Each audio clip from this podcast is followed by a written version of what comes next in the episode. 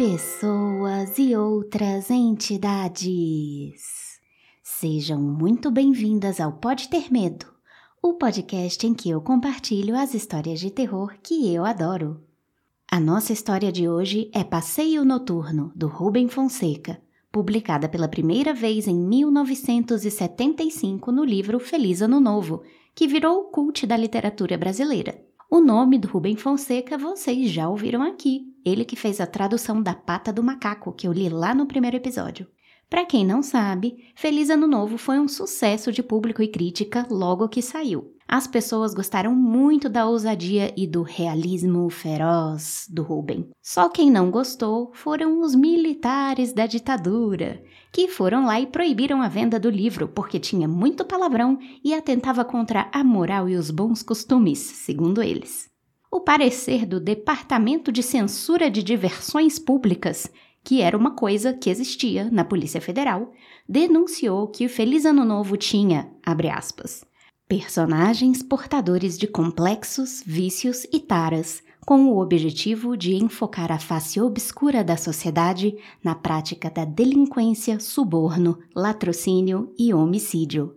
Fecha aspas. A censura do livro caiu em 1985, quando acabou a ditadura, mas só em 89 que o Rubem Fonseca conseguiu que ele fosse publicado de novo no Brasil.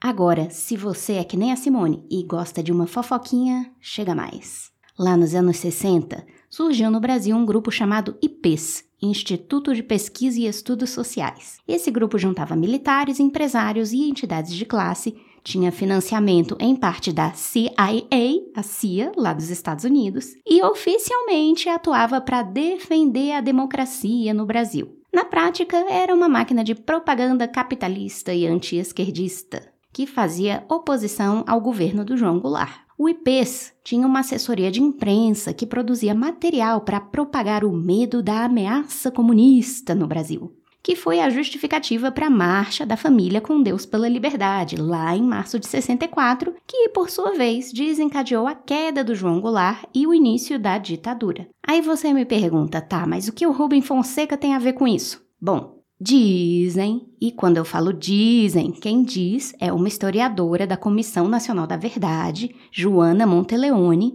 que quem coordenava a assessoria de imprensa do IPES era ninguém menos que o filho do Lula, não, o Rubem Fonseca. Segundo a Joana, o Rubem é que fazia redação ou revisão dos panfletos, apostilas e roteiros de cinejornais que passavam no país inteiro, para os jovens entenderem.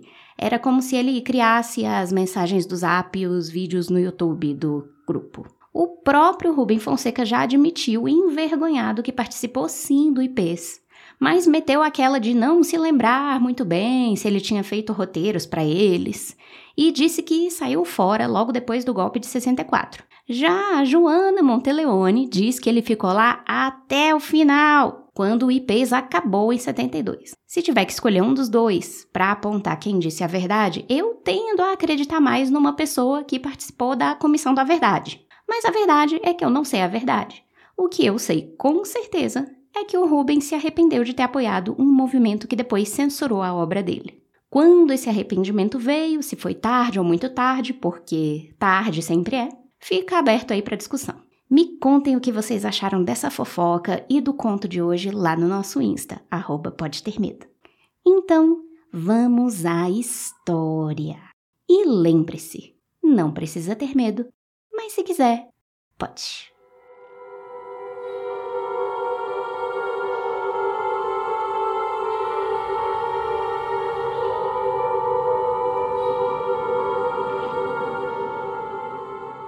Passeio noturno. Cheguei em casa carregando a pasta cheia de papéis, relatórios, estudos, pesquisas, contratos. Minha mulher, jogando paciência na cama, um copo de uísque na mesa de cabeceira, disse sem tirar os olhos das cartas: Você está com um ar cansado. Os sons da casa. Minha filha no quarto dela treinando impostação de voz. A música quadrafônica do quarto do meu filho. Você não vai largar essa mala? perguntou minha mulher. Tira essa roupa, bebe um esquinho, você precisa aprender a relaxar. Fui para a biblioteca, o lugar da casa onde gostava de ficar isolado, e como sempre, não fiz nada. Abri o volume de pesquisas sobre a mesa, não via as letras e números, eu esperava apenas. Você não para de trabalhar, aposto que os teus sócios não trabalham nem a metade e ganham a mesma coisa. Entrou a minha mulher na sala com o copo na mão. Já posso mandar servir o jantar? A copeira servia à francesa. Meus filhos tinham crescido. Eu e a minha mulher estávamos gordos. É aquele vinho que você gosta.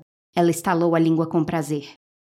Meu filho me pediu dinheiro quando estávamos no cafezinho. Minha filha me pediu dinheiro na hora do licor. Minha mulher nada pediu, nós tínhamos conta bancária conjunta. Vamos dar uma volta de carro? convidei. Eu sabia que ela não ia, era hora da novela. Não sei que graça você acha em passear de carro todas as noites. Também aquele carro custou uma fortuna, tem que ser usado. Eu é que cada vez me apego menos aos bens materiais, minha mulher respondeu. Os carros dos meninos bloqueavam a porta da garagem, impedindo que eu tirasse o meu carro. Tirei o carro dos dois, botei na rua. Tirei o meu e botei na rua. Coloquei os dois carros novamente na garagem, fechei a porta. Essas manobras todas me deixaram levemente irritado, mas ao ver os para-choques salientes do meu carro, o reforço especial duplo de aço cromado, senti o coração bater apressado de euforia. Enfiei a chave na ignição. Era um motor poderoso que gerava a sua força em silêncio, escondido no capô aerodinâmico. Saí, como sempre, sem saber para onde ir. Tinha que ser uma rua deserta, nesta cidade que tem mais gente do que moscas. Na Avenida Brasil, ali não podia ser, muito movimento. Cheguei numa rua mal iluminada, cheia de árvores escuras, o lugar ideal. Homem ou mulher, realmente não fazia grande diferença, mas não aparecia ninguém em condições. Comecei a ficar tenso, isso sempre acontecia, eu até gostava, o alívio era maior.